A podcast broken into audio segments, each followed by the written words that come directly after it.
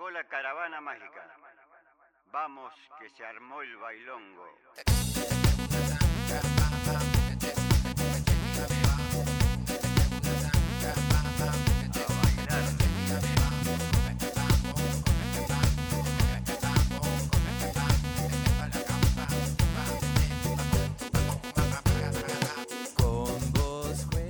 Hola bebés, yo soy Juli Linenberg. Y yo soy David Lawrence.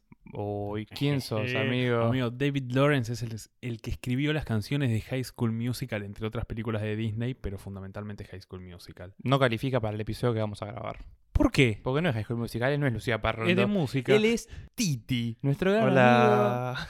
Para, amigo, spoiler antes de esto. ¿Qué?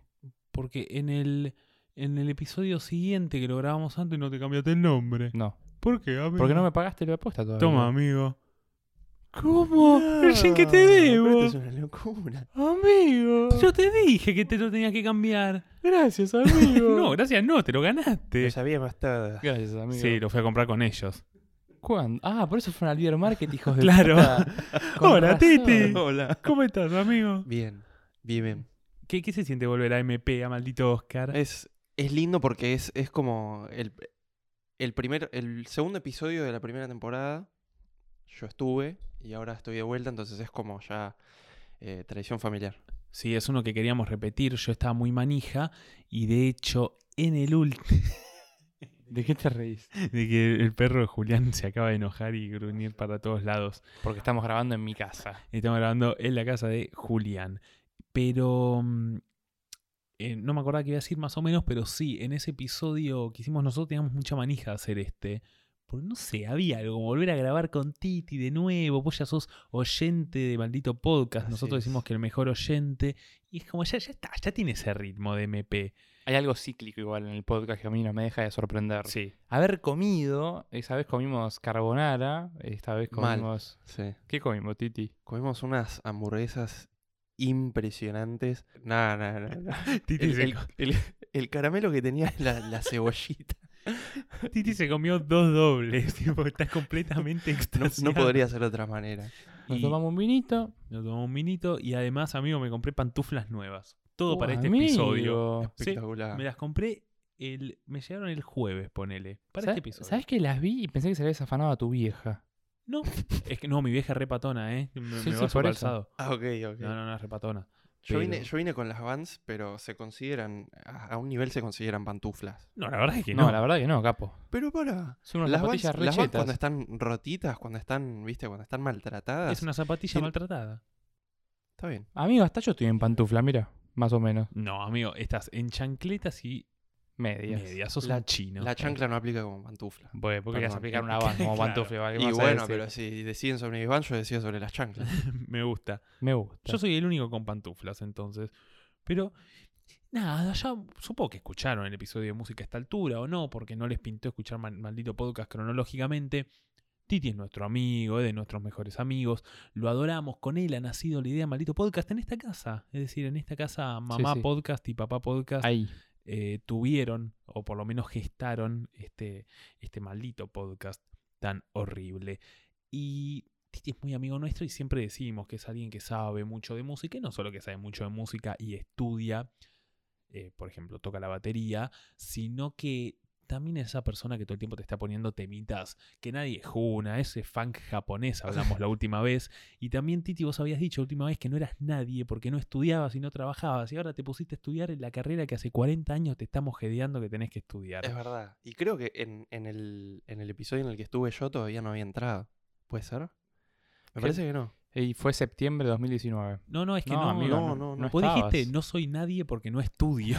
y nosotros dijimos, no. Y Julián dijo que tenías que hacer la colimba. y, pero bueno, no, ahora está estudiando el traductorado de inglés, un fenómeno. Habló inglés británico en el anterior, todo increíble. Así que, amigo, estoy muy contento que estés acá. Gracias, estoy muy Yo contento. creo que, amigo, no me acuerdo, en el episodio anterior ya le decíamos Titi. Sí, recién arrancabas a decirle Titi y dijiste, estoy con Titi. No, bueno, Toto, Tomás Ahora, Coppola. ahora ya es Titi. Ahora ya No, en serio, no me acordaba de eso. Sí, sí. Increíble. Sí, así que en realidad estamos con Tomás Coppola, Toto, pero es Titi. Toads CC Entonces, sí, sí, sí. sí. en Instagram.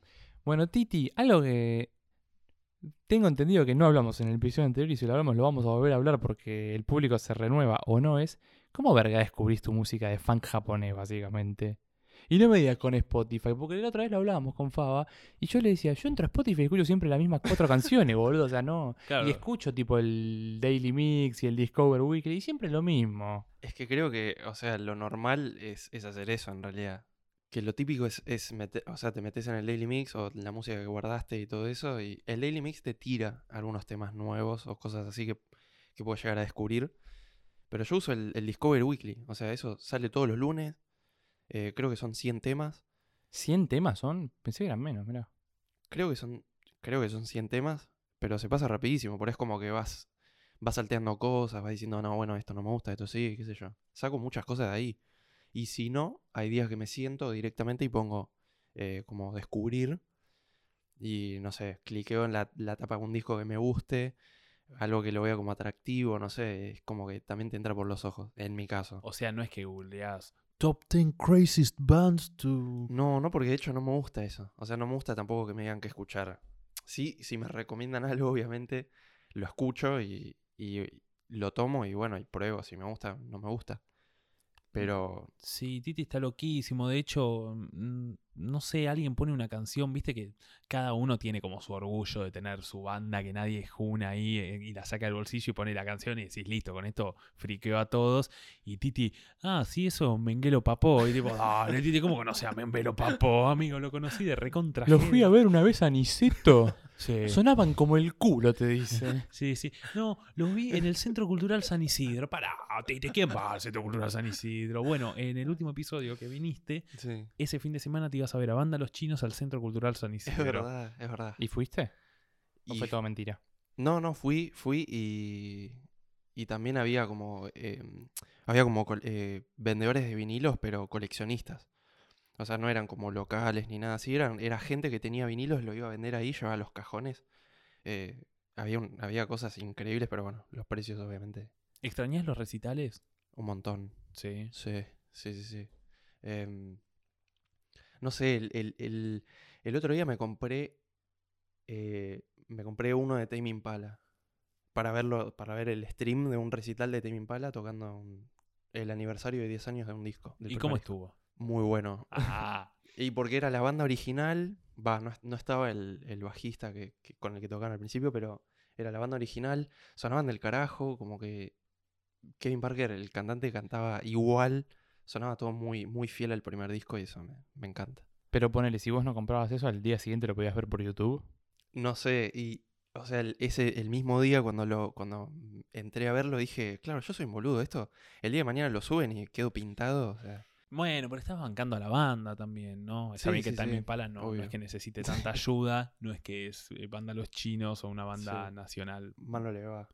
Pero claro, mal no les va, pero bueno, está bancando la banda, está perfecto. Mm. Amigo, yo no extraño tanto los recitales. Como, sí, qué sé yo, eh, extraño ir, tengo ganas, está buena la movida, pero la verdad, puedo vivir sin ir a recitales. Mira, amigo, yo que fui en marzo a ver a Divididos al Teatro Ópera, me enamoré del protocolo de COVID en los recitales. Me pareció hermoso. Le dije a Titi, de hecho, amigo, llegué media horita antes, entré acomodador de teatro, me senté y me dijeron, no te podés parar, no podés hacer nada salvo levantarte para ir al baño. Amigo, estaba ahí, nadie me rompía la bola, fila 3. La gente se levantaba y te apuntaban con el láser tipo en el boliche. Y uno gritaba, que vuelva el pogo, ¿cuándo vuelve el pogo? Y yo decía, ni en pedo, prefiero esto, amigo, prefiero sentarme ahí. Me imagino que todo muy No. surreal igual. O sea, estás en un recital de- sentado de repente, te levantás, te ponen un láser, pimba. Igual odio el pogo. ra- Banco el pogo en. Sí, qué sé yo. A los jijiji. 15. Claro, no, jijiji, sí, ¿cómo no vas a hacer un poco, boludo? O alguna canción que está bueno. Pero creo que, no sé si lo dije en, en el último episodio que habíamos hecho, pero cuando tocaron los, Ar- los Arctic acá, Sí. eh, la gente hizo pogo en todas las canciones y yo estaba casi enfrente de todo. Y era basta, en 505 me acuerdo que hicieron como siete pogos. Y es tipo, basta, no da para siete pogos, ¿viste? Tipo, y todo el tiempo, "Eh", y hacían un hueco y yo otra vez estos boludos. es Sí, además te como- re molesta. Si estás en un lugar como que querés estar cerquita, decís, bueno, acá es clave, y de repente hacen poco en todos los temas, como, no, Claro, hermano. y yo voy a ver una banda para escuchar la música, no para gritar sacado a cagarme a trompadas eh, en un círculo de gente Igual- rancia. Yo no me meto en el pogo, pero sí, o sea, canto y no te dejo escuchar. Yo canto muy, muy fuerte en los recitales. No, pero hay bandas que lo ameritan, el- o canciones, mejor que ameritan el pogo. Todo un Sí. recital pogueando. No, no, que no, eso no, no. También depende de qué ibas a buscar vos en el recital, ¿no? Tipo, creo que lo hablamos en un momento esto de la gente que va completamente dada vuelta a los recitales. Sí. Si vas re dado vuelta y sí, vas al pogo todo, pero si vas más en plan como Titi, con tu con tu curiosidad de ver cómo suena esta banda de funk israelí que descubrí en Niceto y bueno, vas a estar ahí mirando, escuchando, prestando atención. Claro, también es verdad que depende el la banda o la movida, pero qué sé yo. Estaba viendo los Arctic Monkeys en el Lollapalooza. Dale, vas disfrazado de unicornio, hermano. No estés haciendo un pogo acá. Claro, claro. Cuando fui a ver, no sé, cuando era fan de bandas tales como Salta a la Banca, y sí, ahí el pogo estaba todo el tiempo porque era la cultura del aguante en la música, el estilo redondos callejeros. Pero me acuerdo un recital, yo fui a ver Snarky Papi en el Luna Park, no saltó nadie nunca, Nah, jamás. nah, está Todos ahí tipo chasqueando, disfrutando el flow de la música y yo dije, oh, me encanta, esto es hermoso. Bueno, ver, ver eh, recitales así en teatros, ponele, es una cosa hermosa. Yo vi a, a Gregory Porter, que es tipo jazz, eh, en, el, en el Coliseo. Increíble. Encima, viste, cuando ni nos, ni nos habíamos enterado de, de los quienes, de quienes iban a ser los teloneros. Y, y terminaron siendo dos músicos, pero impresionantes. Y dijimos, che, esto es increíble. Era todo jazz, todo. eh, Hernán Jacinto, que es un tecladista acá argentino, que es una máquina. Y, y Fabián Cadore, que es compositor así. Titi no conozco un puto nombre de todo lo Nada, que dijiste, nada, amigo. amigo. O sea, para. Bueno, eh, eh, nada. Un disco para, para escuchar es Acto 1 de Fabián Cadore y Hernán Jacinto. Me estás reboludeando, amigo. Estás, estás tirando Sí, sí. nombres. No, no, no. Te Es está tirando el nombre del pintor de la casa, Sí, ¿viste? Sí. Es guitarra, voz y piano. Con, perdón, con ¿El todo el respeto que pintor? se merece esta gente, pero Sí, no sí. conozco. o sea. Es una masa, porque si lo escucha Titi es una masa, nosotros somos dos giles.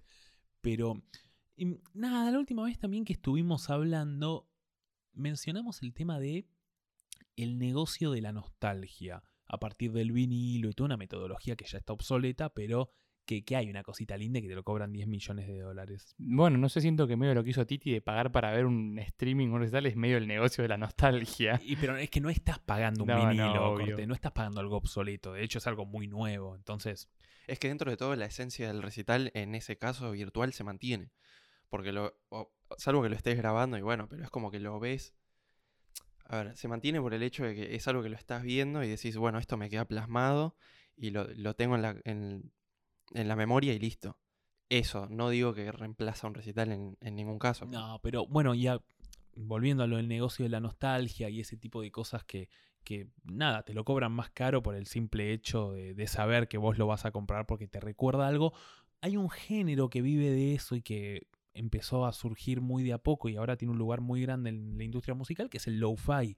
Y el lo-fi básicamente significa low fidelity, vendría a ser un, una música que esté mal grabada, que tenga un sonido como de vinilo de fondo, de grabadora o de VHS y busca todo el tiempo, no digo que arruinar, pero sí bajarle la calidad a las canciones para que vos sientas que estás en un mambo, en un fly medio medio nostálgico o como te sentías antes, te, te da una cosa alegre o de la nada te Sí. tiran sonidos, eh, sonidos, escenas de películas viejas de fondo con sonido tipo VHS, tipo radio telefónico, o te revolean el sonido de la Game Boy o de la Play 2. Hay, algo muy loco en eso que dijiste que es. em, una vez. eh, Fola, bueno, un amigo estaba tratando de hacer un, un tema eh, low-fi. eh, porque él se había comprado nada, la, consolita así, con el teclado, que todo así. Y, y una de las aplicaciones de, para producir los temas en, en Mac, creo, tiene una pista que es como el, el ruido del vinilo, ¿viste? Cuando gira sin que suene. Claro. Que es Tipo es la un- aguja. Es un ruido muy claro, es un ruido muy particular y existe eso para que vos se lo pongas al tema y que esté de fondo. Es como un ruido blanco que. Una capa. claro, es una capa de lo-fi. Y si vos lo escuchás, todos lo tienen. Sí, y es que es algo que busca ensuciar una canción para generar eso, porque cuando eras pibe escuchabas cosas de menor calidad o las escuchabas de la manera más barata posible, te descargabas algo por Ares, un recital que se grabó con un celular y lo bajabas por Ares y vos lo escuchabas re fascinado, entonces se busca así como el mal diseño bien hecho es el que más cuesta o la música simple bien hecha es la que más cuesta, cuesta mucho lograr el lo-fi porque le tenés que bajar la calidad de algo y hacer algo que en su momento pudo haber sido choto, pero con una calidad y un resultado espectacular. Lo que me copa, por lo- en general, por lo poco que conozco, es que además de, de ser una industria, como decía Fava, de la nostalgia y todo eso, casi todo es tipo gratis, libre de derechos. Eso es hermoso, porque ahora nada, la empezaron a vigilantear un poco y están tratando de ver la manera de sacarle rédito. De hecho, el primer rédito que yo vi que se le saca al lo-fi es más que nada vender playlist o meter tu tema en una playlist y ese tipo de cosas que está bueno.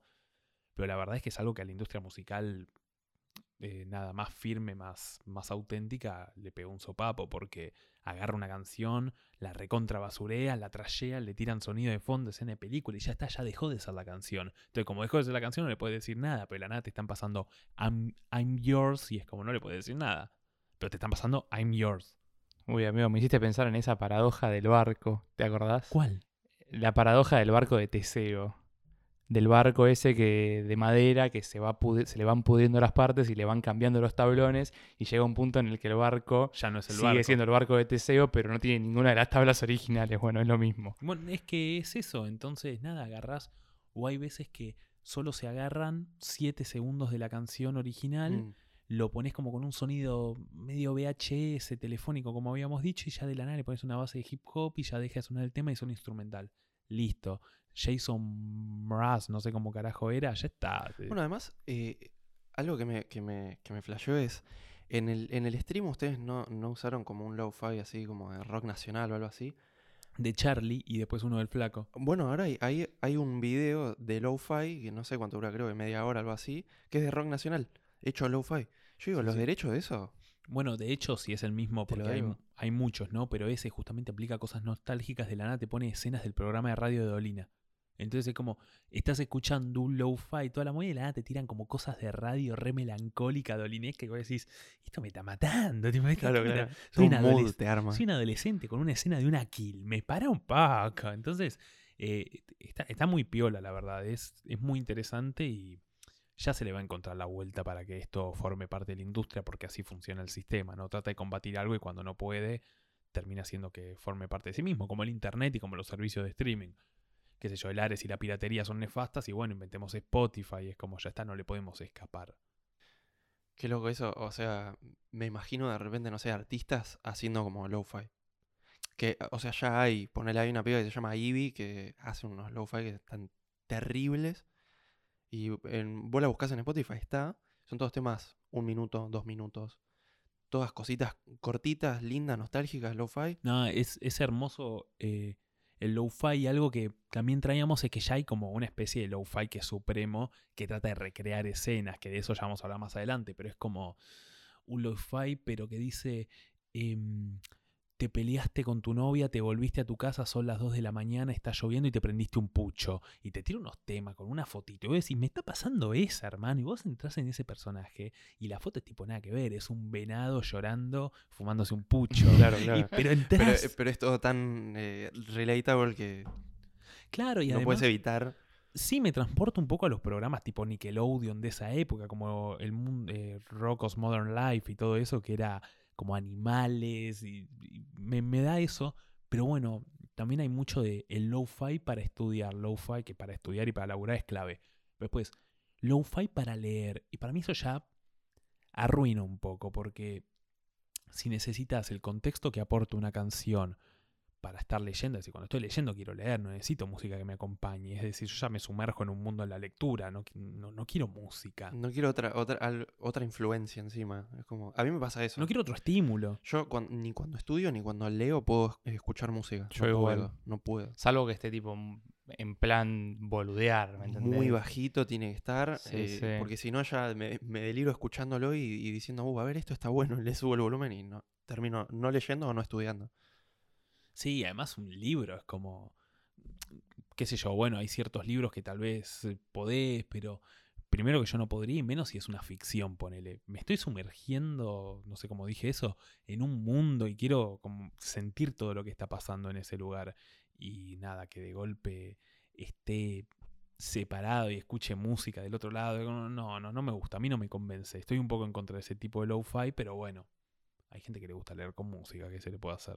A mí hay gente que le gusta el sándwich de jamón cocido y dulce de leche. Los quiero en mi equipo siempre, siempre. Yo hablaba de vos, igual no hablaba de la gente en general. Amigo, somos, somos unos cuantos, te sorprenderías. Titi, Hola, ¿cómo estás? ¿todo bien? ¿Vos escuchás mala música? Eh, sí.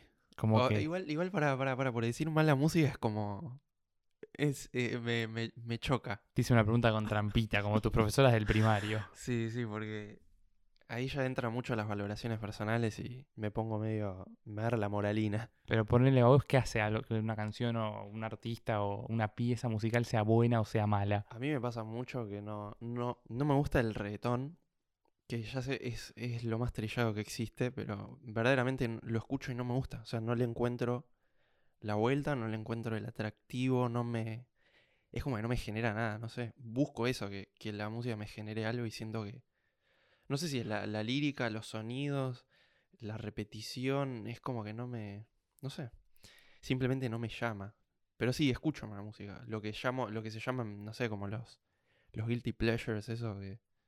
Viste, todos los, los temitas que tenés escondidos para escuchar cuando. Jonas Brothers. Eso para mí es espectacular. Igual para mí los Jonas tienen temones. Era, Sí, era sí, una buena banda, a pesar de Temones. todo. Pero, pero de repente te, te encontrás escuchando, no sé, todo un disco, de repente decís, ok, me escuché Sí, todo un disco de los Jonas Brothers. ya está". Hermoso, sí. Me, me escuché todo High School. Musical, eh, y puse los temas y, y me vi todos los videos. Pero eh, era algo que nos preguntamos con Juli también y, y tratamos de debatir un segundo y no se pudo. Y fue eso, ¿qué, ¿qué distingue la buena música de la mala música? Porque evidentemente existe la mala música, pero bueno, venga, ¿qué es la mala música? ¿Cómo aparece la mala música? ¿Existe la mala música? Y en consecuencia, si existe la mala música, ¿existe la buena música? Uf, eh, es muy subjetivo. eh, y no es que me quiero justificar, pero, o sea, simplemente es como que, no sé, a mí me, a mí me van a traer cosas de la música que no van a ser las mismas cosas que te atraigan a vos, a Juli, a, a- Solvi acá. eh, o sea, No, yo pensaba que en un tiro pasa un poco por quién la valida la música. Y se me ocurría, por ejemplo, con el documental de Netflix que salió con Rompan Todo, que vos decís, Mm. por ahí vos lo ves así medio de, de, de coté, sin tener mucha idea, y decís, uy, mirá, tipo, todas estas buenas bandas que me están mostrando. sí. Pero después decís, pará, a ver, ¿quién es este hombre que habla todo el tiempo? Gustavo Santaolalla, ah, ok, truc. Y ves que todas las bandas que están en el documental, que son presentadas como las pioneras, y por ende las que iniciaron algo bueno como el rock nacional, son las que en gran, su gran mayoría produjo el chabón. Eh, entonces, nada, siento que por ahí va por, por un lado de que lo que valía el público, pero sí. hasta qué punto, porque, mm, o sea, no quiero decir que hay mala música que llena estadios, pero la hay. eh, y La valida, por ejemplo, Oh, un saludo al banda que lo fue a ver. eh, y las instituciones como, no sé, las ya a esta altura no sé si hay, pero las revistas especializadas, el bebé contemporáneo en la viola, claro, claro. tipo, ¿quién valida esa música? Por un lado pasa eso, bueno, un saludo a Rompan Todo, Netflix y Santolaya. El otro día estamos con Julián scrolleando ahí porque queríamos ver, eh, Julián quería que yo vea Jurassic Park, yo no quería, quería ver Shrek, y estamos en un debate y mm, encontramos que decía Rompan Todo, historia, rock nacional de Latinoamérica y en la portada estaba René de Calle 13. Era como, mirá maestro, es como, te- gracias, pero no, tiene, no, no podés poner a René 13 más allá de que es un fenómeno, es una influencia, pero no arrancó haciendo rock, es un rapero, ha hecho un poco de reggaetón, aunque después lo termina bardeando. Si hizo rock fue como un estadio un poco avanzado. Y además estás hablando de bandas pioneras del rock. Pero bueno, eh, fuera de ese enojo. No dudo que René haya tenido algo de revolucionario para, para la gente de él, pero claro, es como decís vos, el contexto, la verdad que no. No, no aplica al, al rompan todo que quiere, que quiere denotar el documental. Sí, pero es como que digo, como- documental del reggae, la portada del Duki. No, la verdad Claro, que no sí, tiene sí, nada que ver. eso, no, no, no, no hay nada que ver. Un fenómeno el Duki, pero no. Em, y creo que también, o sea, eh, para mí, algo que define también un poco la buena música de la mala, lo que la distingue, perdón, es la industrialización, o sea, la masivización de, de la música. O sea, cuando ya tenés un artista que agarras y le decís, bueno, mira, vos para eh, tal, tanto tiempo tenés que sacar tantos discos eh, y tenés que cumplir este contrato. Es como que ya lo, lo pones al artista en una posición de, de, bueno, tengo que buscar la forma de producir rápido, escribir rápido, hacer las cosas rápido y en ese en esa vorágine es como que se pierde un poco la Excepto que seas Prince, que sacó como 27 álbumes, pero bueno, Prince es Prince y esos, por eso claro, es Prince. son casos únicos inigualables, pero Sí. O a menos que, bueno, justamente a la contraria de lo que decía, si es un artista que hace todo lo contrario a lo que se le propone o a lo que la industria prefiere, es Bruno Mars, que saca un álbum cada cuánto. El último lo sacó hace cinco, cinco años. sí, cinco años y ahora está como, bueno, tal vez sacó este, Silk Sonic, que la hice con, con el amigo Anderson Paak. Anderson Pack, que es un fenómeno. Y es como el chabón se mueve a medida que lo va sintiendo. Me parece un fenómeno. Es como Roman, amigo, no lo puedes apurar. Es Román. Bruno Mars es Román. No, no lo podés apurar. Y bueno, son ciertos personajes que al tomarse sus tiempos probablemente puedan lograr, al tener el privilegio de tomarse sus tiempos, venga, pueden, pueden generar algo más lindo. Pero ahí es cuando también aparece la cuestión y empezaba a cuestionarme. Y hay un momento donde decís, bueno, ¿quién soy yo para juzgar qué es bueno y qué es malo, qué es buena música y qué es mala música? Y ahí empezaron a aparecer ciertas cuestiones como tal vez la idea, transmitir un ideal, transmitir un pensamiento y la complejidad de este. Y ahí me detuve y creí haberlo encontrado por un momento. Y dije, ahí va, la... es eso, es la complejidad lo que hace una buena de una mala canción. Y después dije, no, me parece que no, porque, qué sé yo, Nietzsche diría, la complejidad es enturbiar las aguas para que parezcan profundas. Ser complejo no te hace profundo. Simplemente te hace complejo, simplemente te hace turbio, simplemente te hace lleno de contenido, pero la cantidad de contenido exacerbada no es necesariamente algo bueno o algo brillante. Muchas veces lo brillante nace de lo simple o nace de lo que se puede comprender. De manera que nos detenemos y decimos, bueno, ¿de dónde viene lo bueno? Y son esas cosas que si no me preguntas lo sé, pero en cuanto me lo preguntas ya lo dejo de saber. Y, y, paso un poco por ese lado, ¿no?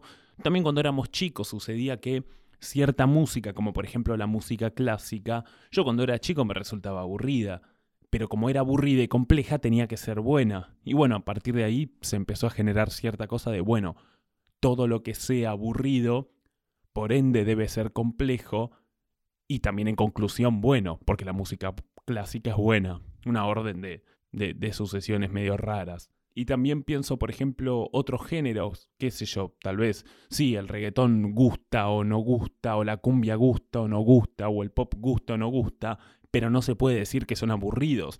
No aburren, están llenos de estímulos. Entonces no son complejos, pero son divertidos. Y si son divertidos, ¿por qué deberían ser malos? Y ahí no, no, no terminamos nunca. Por ahí, claro, por ahí será por, por no sé, por el, proceso de, de, composición, ponele, no sé. Se me puede ocurrir eso. Como, bueno, esto, esto, es, esto es aburrido, ¿y por qué? Porque es complejo. ¿Y por qué es complejo? Porque, no sé, estuvieron componiéndolo eh, no sé cuántas personas, no sé cuánto tiempo. Eh, pero qué sé yo, tenés, al mismo tiempo tenés otras bandas que con la mitad hicieron historia, no sé, se me ocurre ponerle, me pasa con Joy Division, que es una banda que es ultra eh, histórica, ultra eh, influencia para un montón de la música moderna, y vos los escuchás y, es, y los temas son como simples dentro de, de, no sé, no quiero, no quiero llamarlos simples en sentido peyorativo, sino como que con muy poco lograron un montón. Entonces ahí ya como que todo ese esquema también se desarma un poco. Hace poco, Titi, me enteré que el álbum de Sumo es por Joy Division. No sabía, amigo. ¿Qué álbum de Sumo? Divididos por la felicidad. Ah, mirá. No sabía, amigo. Me lo dijo un amigo que Terrible, es, no que, la sabía. Que es muy fanático, ¿viste? Muy buena. Que a Luca le gustaba mucho Joy Division. Eh, a mí me pasa que últimamente, eh, cuando veo así videos de, de bandas tocando en vivo y eso, trato como de prestar la atención como un ratito a cada integrante de eso. Y si veo que cada uno está haciendo algo piola, digo, ah, che, esto está bueno. Pero Claro. después al mismo tiempo, no sé, hay recitales que son un chabón con una guitarrita y decís, che, esto está buenísimo igual. Así que no sé, Titi, es muy difícil esto. Sí, de hecho tenés a Ed Sheeran que de la nada es un ñato que se sube a un escenario con una guitarra y una máquina de lupeo. Pará, lo vi a Ed Sheeran en La Plata.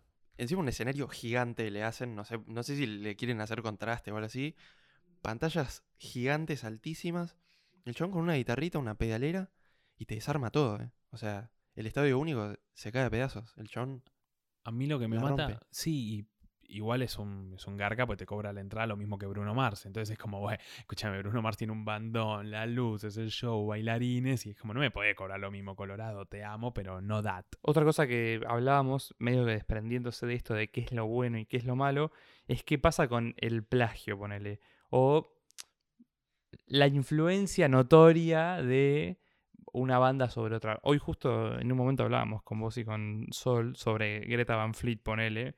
Que Sí. dijimos que bueno, ya, bueno, si no saben, Greta Van Fleet, una banda que básicamente suena más Led Zeppelin que Led Zeppelin mismo. Robert Plant dijo, de hecho, suenan más como Led Zeppelin que nosotros, en, creo que Led Zeppelin 2 o 3 dijo. Sí. Eh, y bueno, ¿qué onda con eso? Tipo, ¿hay un mérito en hacer lo que hacían los otros, ponele, eh, bien o no? Eh, o sea, creo que hay un, hay un mérito en cuanto a. em, que es un poco lo, lo que te decía a raíz de esa discusión, viste, que bueno, si, si vos tenés la capacidad de generar música que esté por ahí al a nivel, digamos, de, de esta banda, que suene parecida o, em, o, o que la gente pueda decir, che, esto, ponele, a mí me pasa que con Greta Van Fleet mis viejos lo escuchan, lo escucharon una vez y dijeron, che, esto, esto es viejo, ¿no? Yo le digo, no, no, so- son unos chicos de ahora, tienen 20 años. No, no, pero esto es Led Zeppelin. Le digo, no, no. eh, y son de ahora.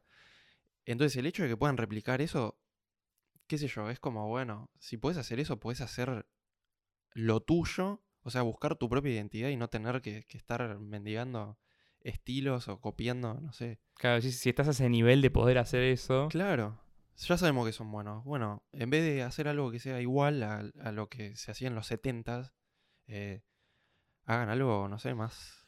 Pero también hay una realidad y es que, bueno, nosotros vimos a Greta en vivo Sí, eh, y te sentías en un recital de los 70. sí, eh, no hay duda. Yo me, me teletransporté, dije, ah, ok, eh, estoy en los 70, estoy viendo un recital de esa época. El loco salió vestido, pero tremendamente gringo, un rockerísimo. eh, y yo estaba en esa, eh, yo estaba en esa, y el show era tal cual lo que uno se imagina que era, ¿no? Y, mm, pero también es cierto, es decir, ¿por qué replicar debería ser bueno? O tal vez puede cansar. Por ejemplo, me acuerdo, apenas salió Stranger Things, que todos estamos, no, no, esto es increíble. Sí. Y después te das cuenta que es básicamente una recopilación de historias que ya sucedieron y, y- y nada, no, no es que es un plagio de nada, pero simplemente se nutre de diferentes ficciones que ya han existido, de diferentes tipos de relatos. Segunda temporada, bueno, se lo merecen, buena serie. Tercera temporada, Stranger Things, basta. Cuarta, basta, cortala. Entonces tal vez pasa un poco eso con las bandas que replican bien, ¿no? Como lo que decías, ya sabemos que lo puedes hacer bien. ¿Qué más tenés? Si lo hacen al principio está todo bien porque entiendo que también como bandas como que tratás de, de agarrarte de algo para encontrar tu propia identidad. Entonces es lógico que lo primero por ahí suene parecido a, no sé, mis influencias. Ponerle Coldplay. El primer disco de Coldplay es básicamente se escucha Radiohead. En un montón de partes se escucha Radiohead. Em, y entonces eso hasta ahí está bien, porque es como que, bueno, necesitas un fundamento, necesitas una base para llegar a lo que vos realmente querés hacer. Porque si no, no te das cuenta así nomás eh, cuál, es, cuál es tu búsqueda, cuál es tu identidad como banda o como artista. Como que, Sí, también está bueno porque te estás basando en lo que te gusta. Uno hace música a partir de lo que escuchó, a partir de lo que se formó y tiene influencias. Uno escribe como ha leído y uno compone como ha escuchado. Entonces tiene sentido. Nosotros hacemos este podcast a partir de otras cosas que escuchamos y tendremos similitudes hasta que de golpe encontrás tu tono y te vas basando un poco en eso. Está bien que no somos los Greta Van Fleet de los podcasts, pero somos un eh, pero pequeño y maldito podcast que algo hace. lo van encontrando. O sos un eterno ladrón, si no. O sea, un eterno ladrón, pero también, qué sé yo, eh, por ejemplo, Queen apenas salió, Freddie Mercury dijo, sí, queríamos ser Zeppelin en esa época, que es bueno, de hecho vos lo dijiste, Juli, en el episodio que hicimos de música en el 2019, ¿quién no quería ser Zeppelin en esa época? Eh, por ejemplo, como el primer álbum de Pescado, que era muy Zeppelin, todos querían estar en esa, y después... Spinetta terminó siendo nada que ver a, a Zeppelin. ¿Cómo me aburre Spinetta? ¡Qué sobrevalorado! No, perdón, no podía no citar al, amigo Frankie. al amigo Frankie. Y hace un montón, Cerati, que quería ser el flaco, básicamente, escucha mucha cosa del flaco, y después terminan encontrando su identidad y está fenómeno, excepto que seas... A mí, a mí me da mucho miedo cómo la Berizo suena idéntico a Callejeros. Es el Greta Van Fleet de Callejeros. lo es, lo es, es igual, me da miedo. Igual siento que también eh, ponerle el averizo a callejeros, salta a la banca, pertenecen como una...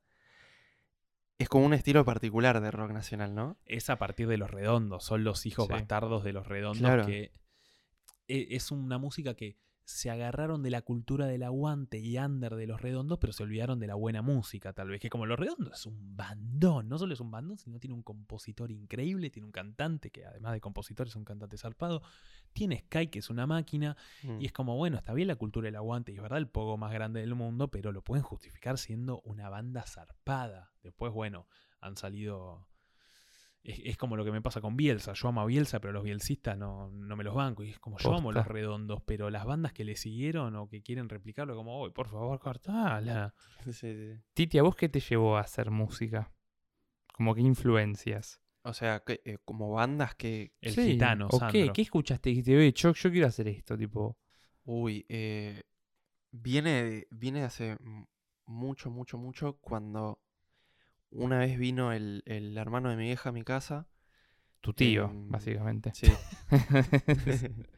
Vino mi tío a mi casa y, mm, y nada, obviamente en mi casa mi familia es como muy, muy musical, si- todos tienen como su, su selección de cositas que le gusta escuchar em, y mi tío no podía quedarse afuera, entonces eh, un día llegó así, me mostró, me dice, che, mirá, busca en, en YouTube o algo así, en Ares, no sé.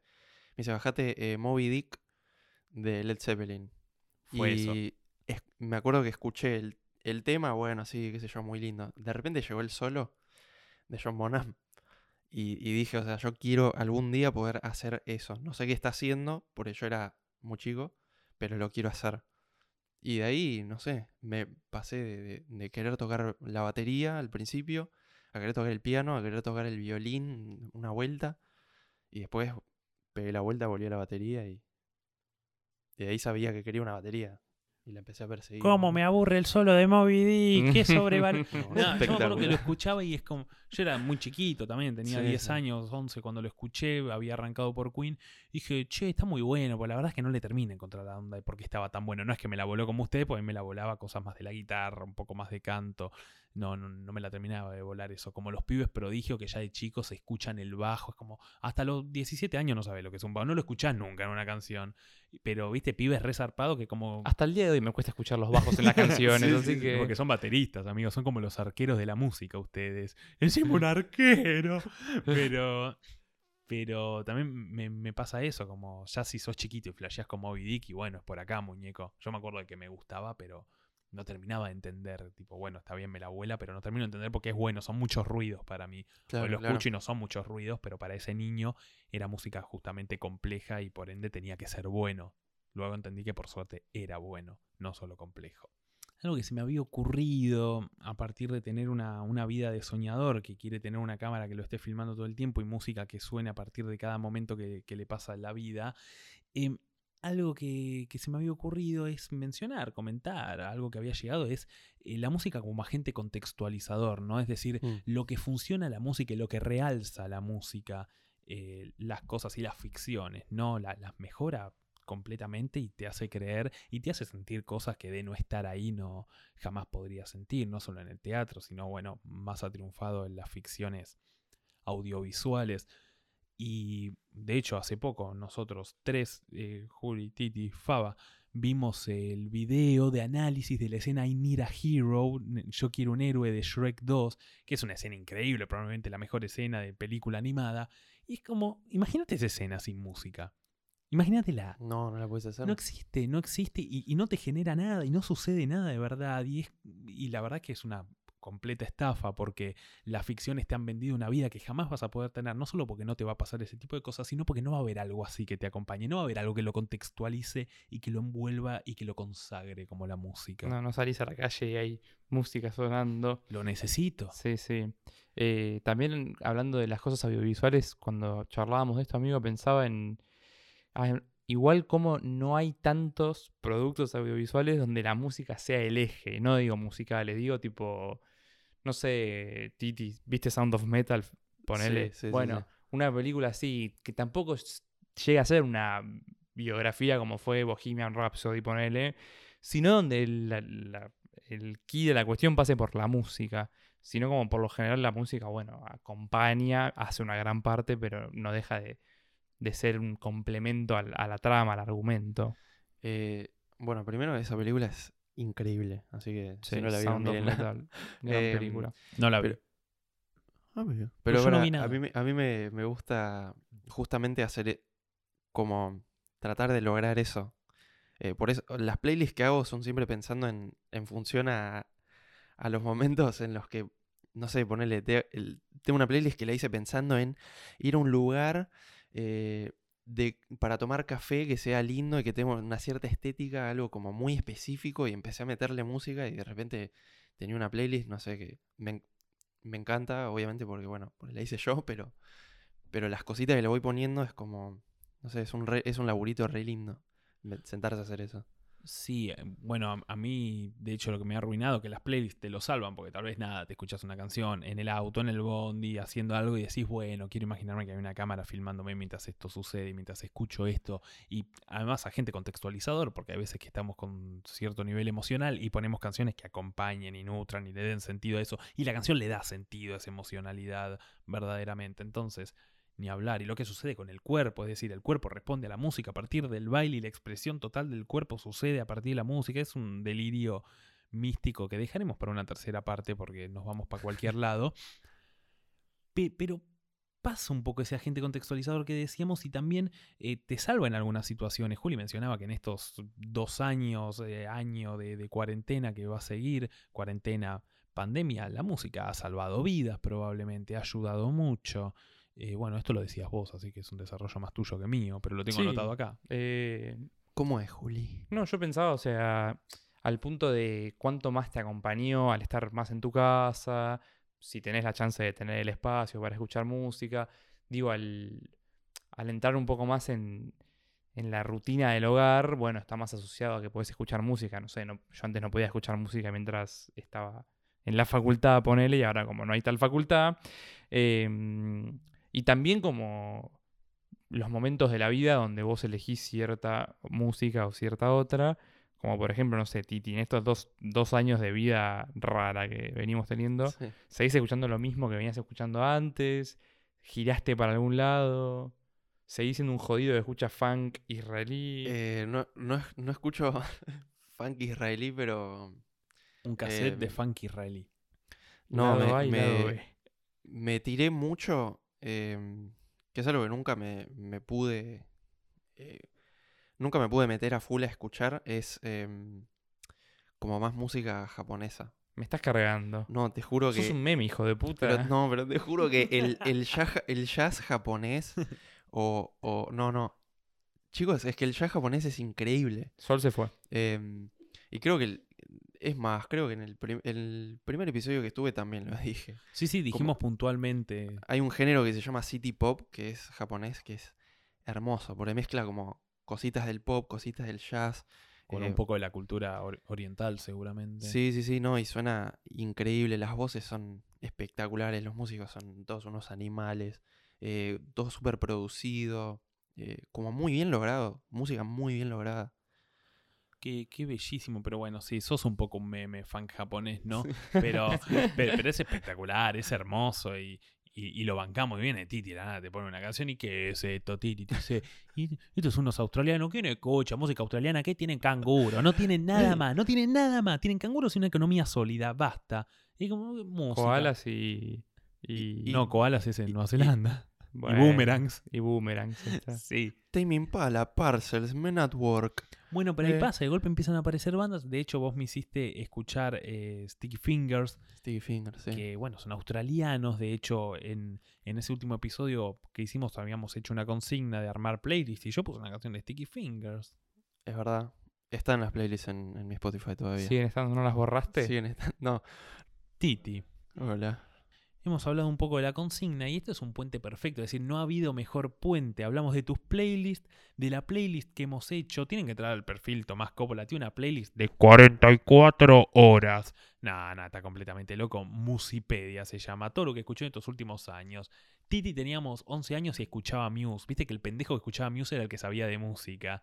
Titi, le preguntamos a nuestros oyentes de Maldito Podcast, che, ¿por qué no nos tiran una, pequeña historia. ¿Para qué quieren una canción? Y Toto ah, no les va a recomendar una playlist o no les va a armar una playlist por cada temática, pero lo que hizo fue recomendar una canción a partir de la situación que sugieren. Todas estas canciones luego serán subidas probablemente a la cuenta de Toto de Spotify con una playlist que no sabemos cómo se va a llamar, pero nada, para que tengan ahí las canciones tiradas. Así que amigo, por favor, este momento es tuyo. Quiero solamente decir que si me pagan, eh, con gusto les hago playlists. Eh, a cualquiera que se cope, bueno, nada. ya me conocen, ya saben. Te Instagram. tendrías que abrir un OnlyFans, amigo. Me voy a abrir un OnlyFans para hacer playlists. En vez de fotos así, subís playlist.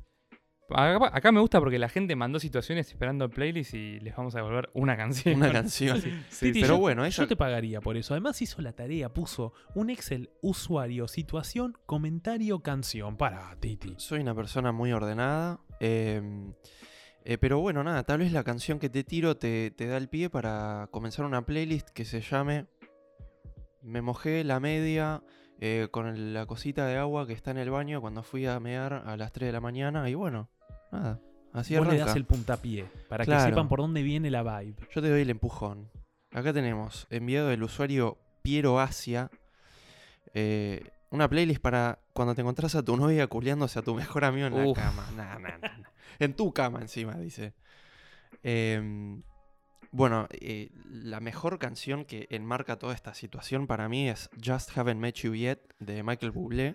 Me mata, me mata que igual te encontrás culiando. Es decir, yo me encuentro a mi pareja culiando con Julián y de golpe empieza a sonar una canción tan alegre. Pero es que imagínate, la situación. pim. Llegás ahí, está todo podridísimo y empieza a sonar eso. Es, es, es- Te levanta peli. cualquier muerto. es una peli de Adam Sandler. Te levanta cualquiera, sí.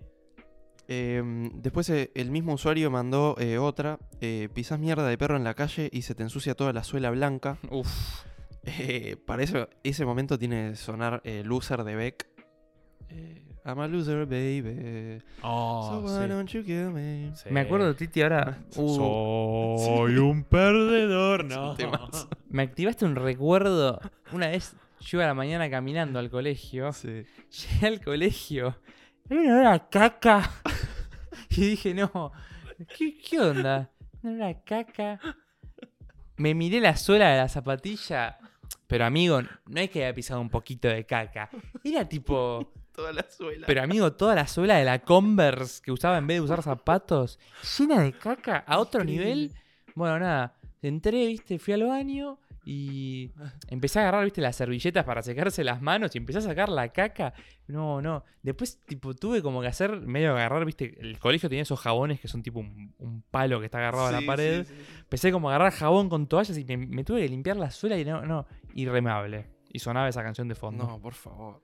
Encima entraba gente al baño mientras yo iba con la zapatilla en la mano limpiándole la mierda. Encima te dicen, agarrá la ramita. No, no. Este. Bueno, seguimos. Eh, el usuario, la usuaria, Abrusungri. eh, lo digo con el guion bajo, tiene un guion bajo en el Me gusta que te cuesta como afaba leer los nombres. Sí, sí, viste. Abru, Abru ¿no? guion bajo Sungri. eh, dice: eh, Una playlist para bailar en bolas antes de ducharte. Eh, no te voy a hacer una playlist como te dije si me pagas sí, pero la canción que va a iniciar esa playlist es Groovies in the Heart de D-Light. Bueno, que la. No, la verdad ni idea. Eh, no sé, ¿por qué escucharías una playlist antes de irte a bañar? Es decir, playlist pre-ducha, playlist para la ducha, playlist post-ducha. Es que es para bailar en bolas antes de duchar. Bueno, sí, es raro. Raro. Es raro. No es que dice Es una- después. Es una situación rara. No sé cuál es el contexto en el que harías eso, pero bueno, es una persona muy, muy contenta, Abrullo, bajo su Ojalá disfrutes la canción y la bailes mucho en bolas. Ojalá que sí.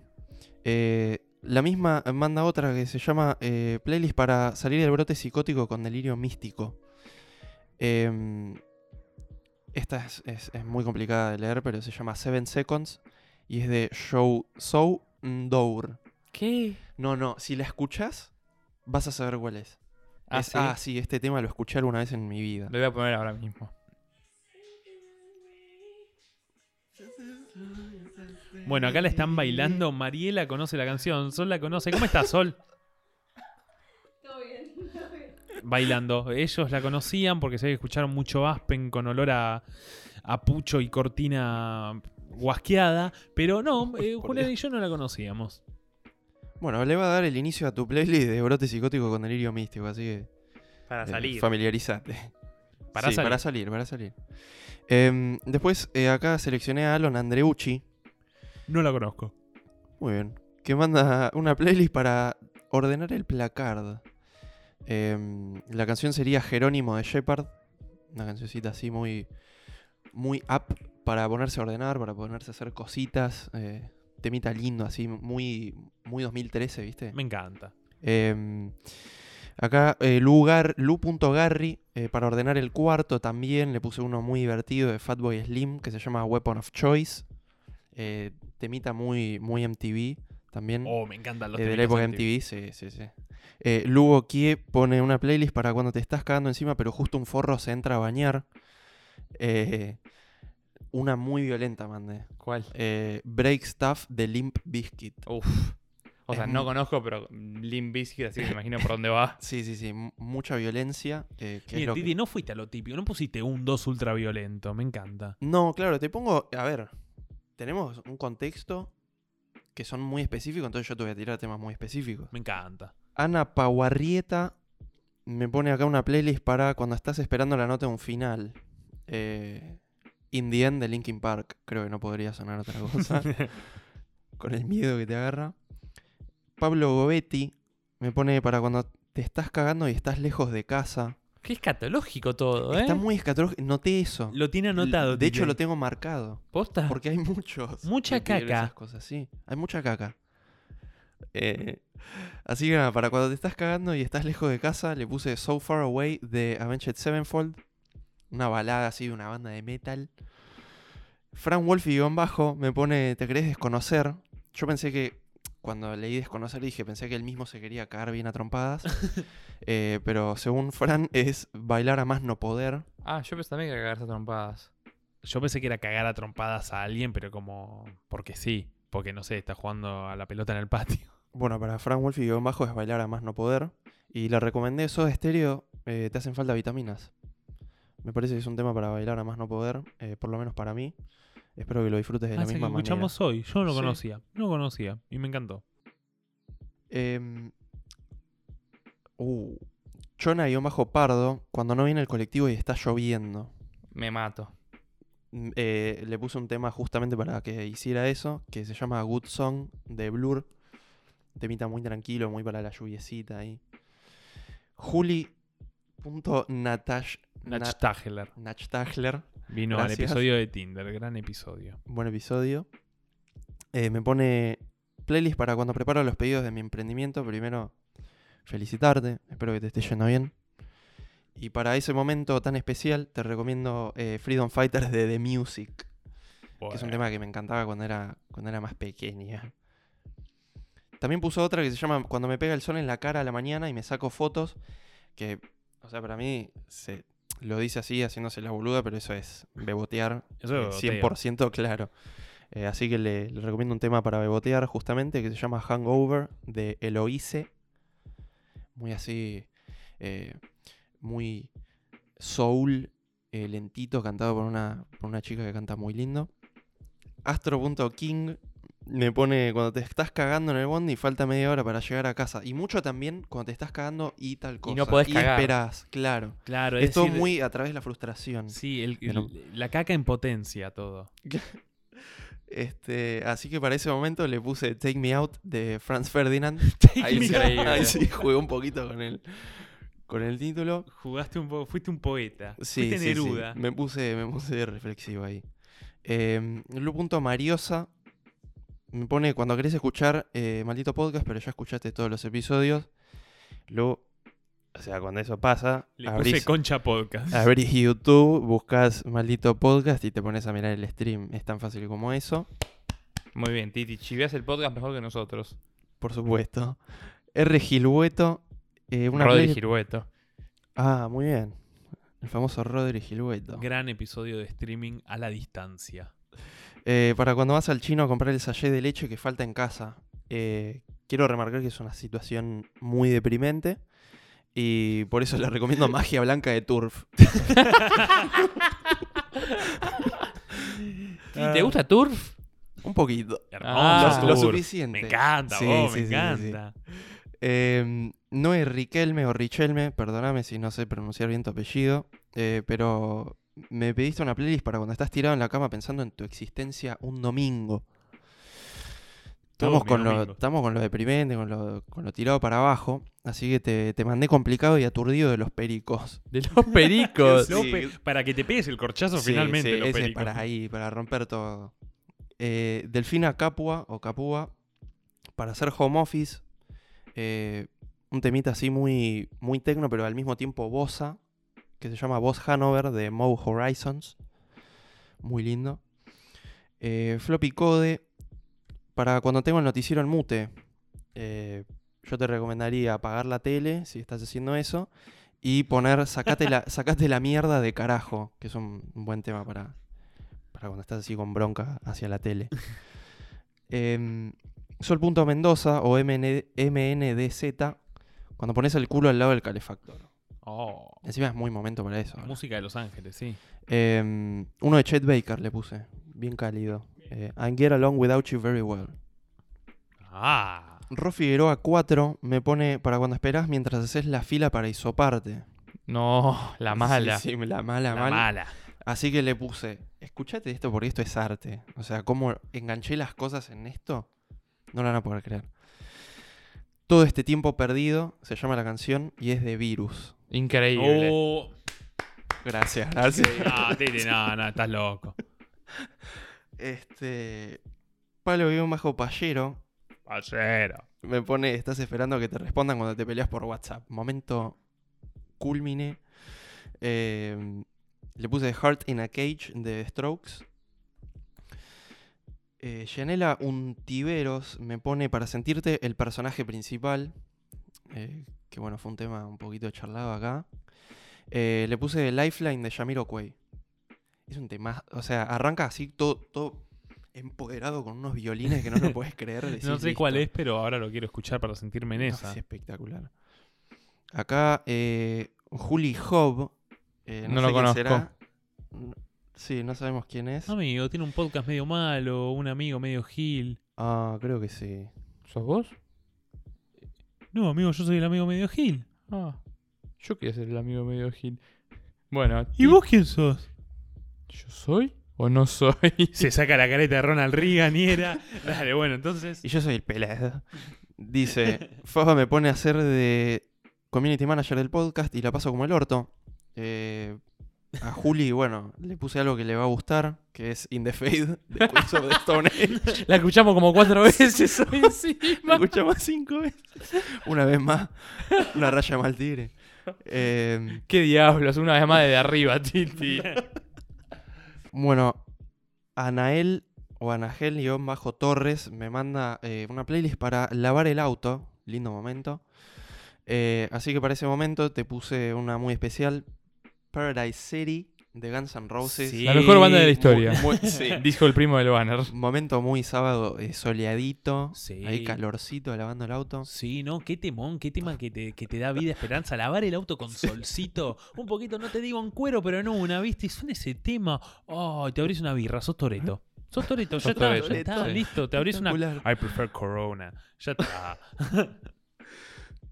Y bueno, por último lo tenemos a, a Tomás Meli, que me pone una playlist para cuando esperas a que te depositen el sueldo. No podría ser de otra manera. Le mandé señor cobranza de la Versuit. Perfecto, amigo. Al grano. No puedo creer que justo el Bueno. último comentario era con respecto a, Qué buen actor. a señor Cobranza de la Versuit, Titi. Sí. Porque una de las cosas que queríamos charlar, eh, antes agradeciendo a todos y a todas las que les que mandaron canciones para que Titi haga playlist y les devolvió una mísera canción, fue qué onda, eh, así como estamos en una época en la que se cancela a artistas de cualquier medio, ¿cómo llega esto? Titi me dice, no, por favor, no. Bueno, ¿cómo llega esto a la música? Y bueno, justo señor Cobranza de la Versuit, como creo que todos saben, el pelado Cordera, después de los dichos que, tu- que dijo, vale la redundancia, en 2016, según vimos con Faba cuando estaba pasando esto, nada, está obviamente en el quinto subsuelo de... De la cancelación. Sí, sí, comiendo gusanos hace cinco años, después de las cosas que dijo, horrorosas. Y nos preguntamos un poco, che, ¿qué onda? O sea, este famoso debate de cu- cuánto se puede separar al artista de la obra, ¿se puede, se debe? Y Faba dijo algo muy interesante que no le quiero robar. No, no, que lo que dijo el pelado Cordera, un poco de razón tiene. Nah, joda.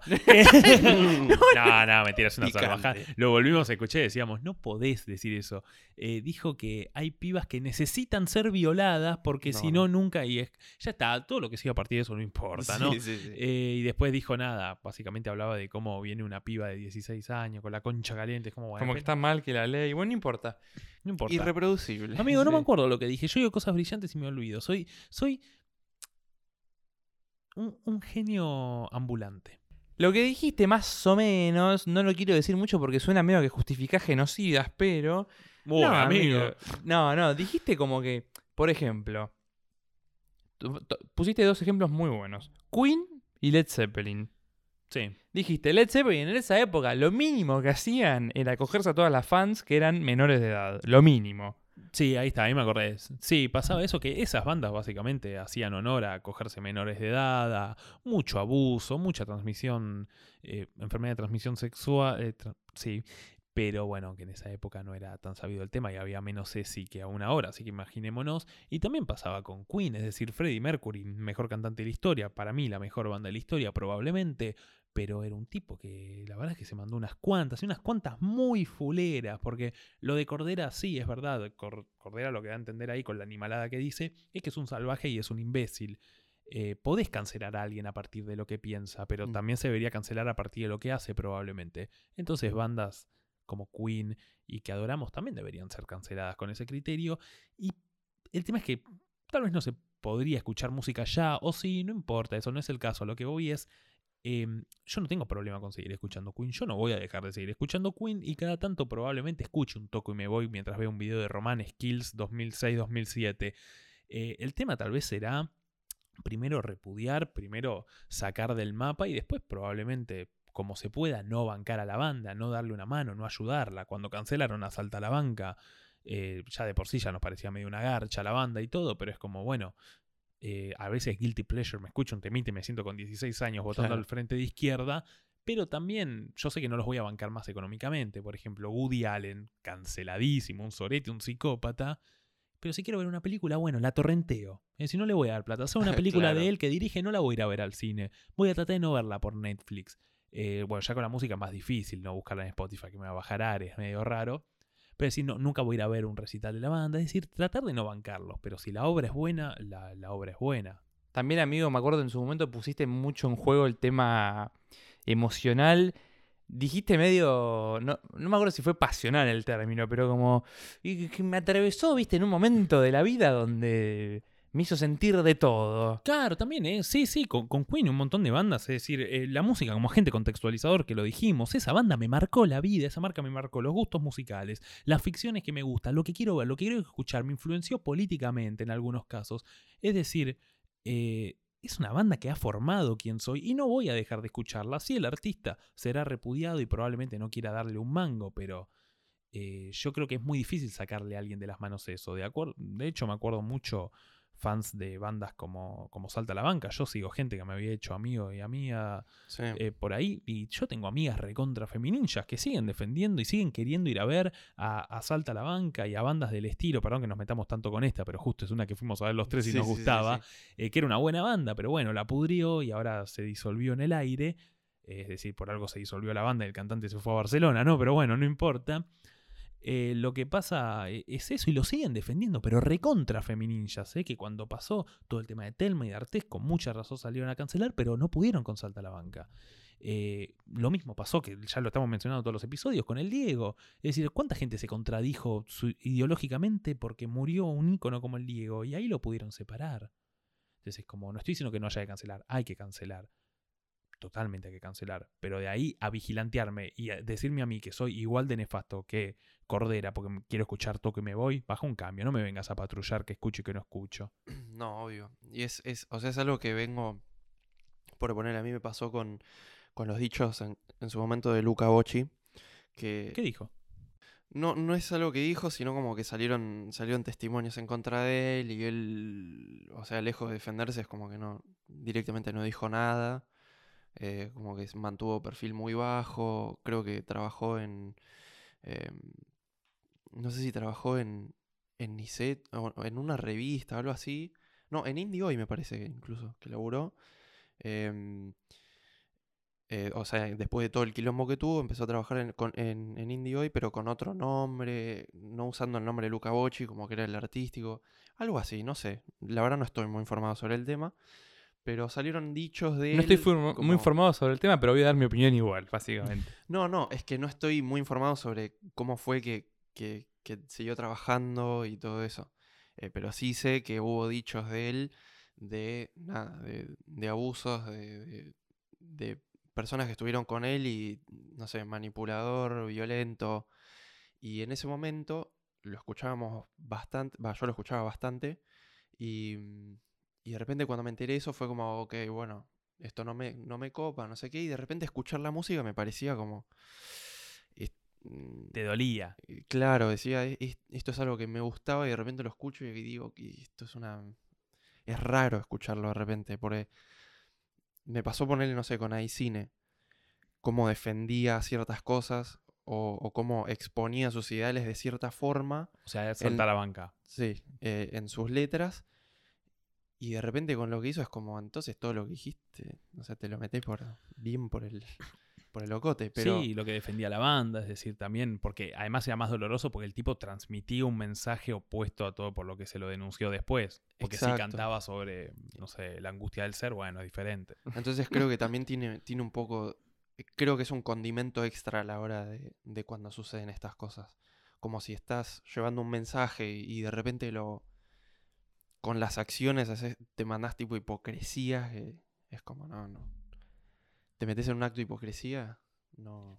No, pero algo que pasa también es que con algunos artistas, ponele, recurrimos a la nostalgia. Este episodio arrancó con un tema de Cordera, Sí. por eso dicho, que era la bomba loca, que es porque, y porque yo siento que tengo 15 años, tuve una fiesta de 15 con la vincha corbata, todo transpirado con la camisa abierta, diciéndole al Claro. DJ, pone la bomba loca. Y el tipo ya la puse tres veces, hermano, ponela de nuevo con un daiquiri que me robé de una tía, de una mesa. Entonces yo me siento en esa, me aplica la nostalgia, pero no es que por escuchar la bomba loca o por joder poniendo acá el tema, Sí. va a suceder. También habrá que revisar, porque estamos hablando básicamente todos los cancelados son en su gran mayoría hombres. Bueno, a revisar para otro episodio, ¿no? Claro, Pero no es casual. para nada. Hashtag a nosotros también nos matan, sí, va. A ver, Titi, ¿cuál es tu cancelado favorito? El más recurrente creo que es eh, Michael Jackson. Sí, Mm. tal cual. Es como el chabón está canceladísimo, pero la- siempre, siempre que suena un tema de Michael Jackson, la gente es como que se mira y dicen, Ay, y pero eh, es como que entran en un dilema que les explota el cerebro de tipo, pero es un temazo. tipo". Eh, entonces creo que creo que sería Michael Jackson. Pero es como eh, genera eso, ¿viste? Pero además, justamente, además Michael Jackson pasa, primero que nada de lo que hizo fue hecho por él, sino que era producido, cantaba bien y bailaba bonito, entonces agarraban, lo revoleaban, era muy artista de los 90, iba, Mm. hacía playback en los shows, como era un artista recontra de enmaquetado, entonces no, empaquetado, no enmaquetado, enmaquetado también, y, y lo mandaban a hacer temas porque era bonito y, y en su momento barato, pero... Y a la vez está muerto. Es decir, puedo escuchar 10 millones de temas de Michael Jackson. Y lo voy a escuchar, porque no le estoy dando un mango. A los hombres le estoy dando plata a la familia, que lo habrá padecido más que él. Pobre sus hijos. Ojalá se llenen de guita. ¿Sabes lo que es ser que tu padre sea un violador de nene y te agarre y te sacuda por el balcón? No, deja. Voy a escuchar 10 millones de temas de Michael Jackson. De hecho, tenés el Spotify escuchando a Michael Jackson todo el tiempo. todo el episodio, todo el tiempo, todo el tiempo quiero darle un dólar a los hijos. Un dólar por reproducción, ¿te imaginas? Pero, mm, es decir, está muerto, ya está, ahí puedo escuchar lo que quiera. Pues para eso no puedo ni escuchar a Mozart, que también era tremendo violín, y lo voy a escuchar. Mentira, pues es aburrido y complejo, o sea, bueno. Y... mm, Por eso no lo escucho. entonces, eso sí, cancelen, sáquenle la fama, el estrellato y la plata y ojalá dejemos de idolatrar gente que no se lo merece. Pero bueno, eh, Con no- Ares, con Ares ya lo soluciona. Con Ares lo solucionás, eh, Michael Jackson probablemente no lo deje de escuchar, pero también está muy bien sacar de ese punto. Y está muy bien algo que también habíamos dicho con Juli, yo prefiero que de momento todo sea grave a que nada lo sea, que lo dijimos también en el episodio de, de High School Musical con el tema de la inclusión, que es como Disney ya tiene un nivel de inclusión rarísimo, donde en, en todos los grupos hay, eh, nada, un, un personaje de cierta etnia diferente. Sí, es ¿no? como los Power Rangers. Claro, ya es Mal. demasiado, pero a la vez decíamos, prefiero que todo lo sea, que nada lo sea, hasta que termine encontrando su Claro. camino y tras las aguas de la inclusión sea algo natural y no forzado. Si no lo hacen es porque no lo hacen. Si lo hacen es porque lo hacen. Claro, Entonces, prefiero como- que lo hagan. Y en- Claro. Y, en, el caso de las cancelaciones, bueno, prefiero que estos ídolos sean recontra repudiados y nos replanteemos si merecemos escucharlos o no, Mm. a que no digamos nada y, y saltemos con, "Eh, pero es un genio y sigamos pagándole entradas a Claro. Michael Jackson, que por suerte ya no hay que pagarle entradas, ¿no? Este, y un tip, nada, si se lo bajan en Ares, fíjense que tenga 320 kilobytes por segundo porque esa es la mejor calidad. ¿eh? Sí, cuando descubrí eso mi vida cambió muchísimo igual, ¿eh? Una última pregunta. No, ¿Son los Beatles la mejor banda de la historia? no. ¿Cuál y eh. por qué? ¿Y por qué no? Ay, pasa que son, son muchas cuestiones de, de- de contexto y de, de cosas que se dieron porque, o sea, tenían, tenían que suceder así. No, para Sol te está dando la razón. Hoy Sol dijo que no le gustan los Beatles, así que Titi no va a Sol, decir no tenés oído no- no dije. Dijo Sí, dijiste que no te dijo gusta. dijiste que no te gustaba. Dijiste que te aburrían y que no te gustaba. Amigo, lo dijo. Sí, solo lo lo dijo, dijiste. lo Está Leila dijiste. Becha de testigo. Esta vez lo dijiste. Bueno, ya está. Titi, sigue argumentando porque vamos a entrar en una que. eh, siento que, que es una cuestión mucho, mu- muy de contexto y de que en ese momento eh, la, la música necesitaba como, como darse vuelta de repente, como hacer como un panqueque, tipo, plap, eh, iba, venía por acá, listo, pum, se va para allá.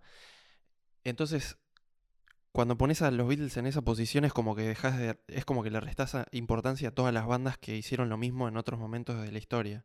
Ponele, yo considero que, que Radiohead, para mí, y va a sonar súper eh, elitista y, y cliché, pero Radiohead para mí marcó una era en la música y una forma en la que se hace la música. Eh, para mí no hay nada que suene como, como Radiohead. ¿Vas a decir que la mejor banda de la historia es Radiohead? No, no, no. Ah. No estoy diciendo que no hay. me- Estoy justamente argumentando que no hay mejores bandas en la historia, sino que hay bandas que la cambian y la moldean. Amigo, Juli, la mejor banda de la historia. Led Zeppelin, Led Zeppelin cansado, Led Zeppelin lesionado. Listo. Queen, no era tan difícil, muñeco, que el contexto, que el argumento. sí, bueno. Lo que pasa con los Beatles, gran banda, probablemente la mejor del mundo, para mí la necesaria para que surja todo el resto. Es decir, sin los Beatles no estaba Queen, pero también sin Elvis no estaban los Beatles, así que tampoco digamos que inventaron la música, sin Chuck Berry No, tampoco. ¿sabés quién inventó la música? ¿Quién? Santa Olaya. Ahí O al menos eso aprendí viendo Rompan Todo. Eso es claro. Tal cual, pero, pero sí, es decir, los Beatles han generado un movimiento único y sacado, pero bueno. La Beatlemanía. Algo que dice Marcelo Arce, que está muy piola con respecto a los Beatles, que una vez lo fui a ver, es que el rock nunca pudo terminar, es decir, todos los estilos musicales tienen un sello, tienen una identidad, y dice que el único tan variado, tan complejo es el rock, porque no es un estilo, es un movimiento, así como el peronismo no es un partido político, sino que también es un movimiento. Y dice que nunca pudo terminar de consagrarse y sellarse porque los Beatles se separaron. Y dice que la separación de los Beatles es lo que nunca acabó de darle un, un cierre al rock y terminó siendo lo que fue. Nada, un punto de vista interesante, pero Una buena teoría. debatible porque el rock nace a partir de otro planteo, por lo menos el, el británico. No, hoy, hoy había surgido una. con la canción justamente de Queens of the Stone Age. eh, que escuchamos como cuatro o cinco veces. eh, Juli me había preguntado si. ¿Qué es esto? Me dice, ¿esto, esto es- para vos es una balada? Como que no lo podíamos definir Claro, muy y, bien. y también pasa con Es- Bohemian Rhapsody, ¿qué es? Le Claro. eligieron la mejor canción pop de la historia. ¿Eso es pop? Claro, claro. Es, que es todo. Pero bueno, y es una banda de rock. Pero bueno, es un planteo de Marcelo Arce que está muy piola. Algún día escúchenlo o no. Para reflexionar. Una invitación a pensar, diría una profesora que tuve en la secundaria. Titi, lo que te iba a decir, que esto igual entramos en ese loop temporal donde el episodio que de Leila Becha sale después que este, pero lo grabamos antes, entonces, sa, sa, sa, a ella le terminamos haciendo como preguntas pa, pa, pa, para terminar un poco arriba. Una pregunta que quedó colgada de la estructura es, Titi, coger con música, ¿sí o no? Sí. ¿Qué música? Uh. Y depende del sexo que estés buscando. ¡Oh! A ver, pelado escorpiano, claro, la mejor banda de la historia. No sé por qué, pero pe- canción para sexo. Depende del sexo. Sí, sí. Pone- es que Polémico y pretencioso pelado, a ver. Es que ponele. Se puso Por- colorado encima. Es que. eh, una vez con Pink Floyd. Para, Oh, para mí fue un, ¿qué de- un- disco? pero un delirio. Estaba de peparda, pues. Sí. em, em, Dark Side of the Moon. Bien. Sí. eh, espectacular. Eh, y después co- eh, o- una vuelta eh, con Cigarettes After Sex. Que es una banda muy así como. Ay, como muy apagada, muy. Ay. Cogiste con Todo una así. banda que habla de after sex. eh, No estoy preparado para tanto nivel de, de apertura mental. Eh, Claro, todo muy rebuscado. Y si no, puedes ir a la básica. AM de los Arctic, listo, nunca falla. Uh, bueno, jamás esa falla. debe estar muy buena. Por ahí. No lo hiciste. No. Es la más obvia de todas, es la que hace cualquier persona que se pone una campera de cuero. Y yo no uso campera de cuero, amigo. Bueno, deberías. Bueno. Las usabas de adolescente. mm, Tampoco. No, la foto que tiene una campera de cuero para colmo es mía. Sí, sí, bueno, pero al menos las presumías. Titi, ¿los Rolling Stones son tan buenos y tan grandes o son una mentira? Pero esta pregunta me las hacen como si yo fuera el. eh, Oh, Para mí sos la voz música entre autorizada. amigos, el bueno, podcast para, para. Eh, los Rolling Stones, eh, sí, fueron grandes, o sea, sin duda. Eh, pero ya está. Ya está, O sea, ciclo cumplido. Basta, por favor. Hace varios años ya. Titi, Ya está. ¿qué son mejores, los Rolling Stones o Radiohead? Para, para mí, Radiohead. Ah, Me Titi, gusta. está sonando una música de fondo que es que el episodio terminó. Este episodio terminó, ¿cómo la pasaste, amigo? La pasé muy bien. Eh, nada, me divertí mucho, como siempre. Es hablar con ustedes, es sentarme a hablar de música, que es lo que más me gusta, y encima con ustedes, que son los que más me gustan. Se emocionó. Estoy llorando. Te amo. Bueno, amigo, ¿cómo la pasaste? ¿Bien? Muy bien, amigo. Sacado episodio dura como 15 horas. Me encanta. El corte del director de este episodio dura 15 horas. Es, es un álbum conceptual, etcétera. Sí. Mientras Booster, el perro Julián, se está rascando al lado mío. Hola, Faba. Es que me pica. Y esto ha sido Maldito Podcast. Síganos en nuestras redes sociales, ya lo saben, en Instagram, en Spotify. Cómprenos unos cafecitos, uno, dos, tres, cuatro, cinco cafecitos, los que quieran. Eh, háganos felices simplemente escuchándonos y compartiendo este episodio. El resto viene solo. Amigo, nos podemos subir un avión con Titi Nos fuimos un avión con Titi. para ir a ver el festival Ay. de... Pero vos tenés Dramamine? ¿Qué te mareas en los aviones? Sí, un poquito, ¿eh? Bueno, entonces no vengas, amigo. Nos vamos con Fab a ver qué festival le gustaría ver a Titi. No lo vamos a llevar porque no se puede subir al avión porque se una cosa así. Algo así, y todo. bueno. Chao, Titi, ni nos vimos, no, amigo. no, no, Pero pará, no se vaya. El Lola Palusa de Chicago. Listo. Titi, nos vamos a ir con esta pregunta. A ver. ¿El cuello de los redondos? cerrá, cerrá. Maldito por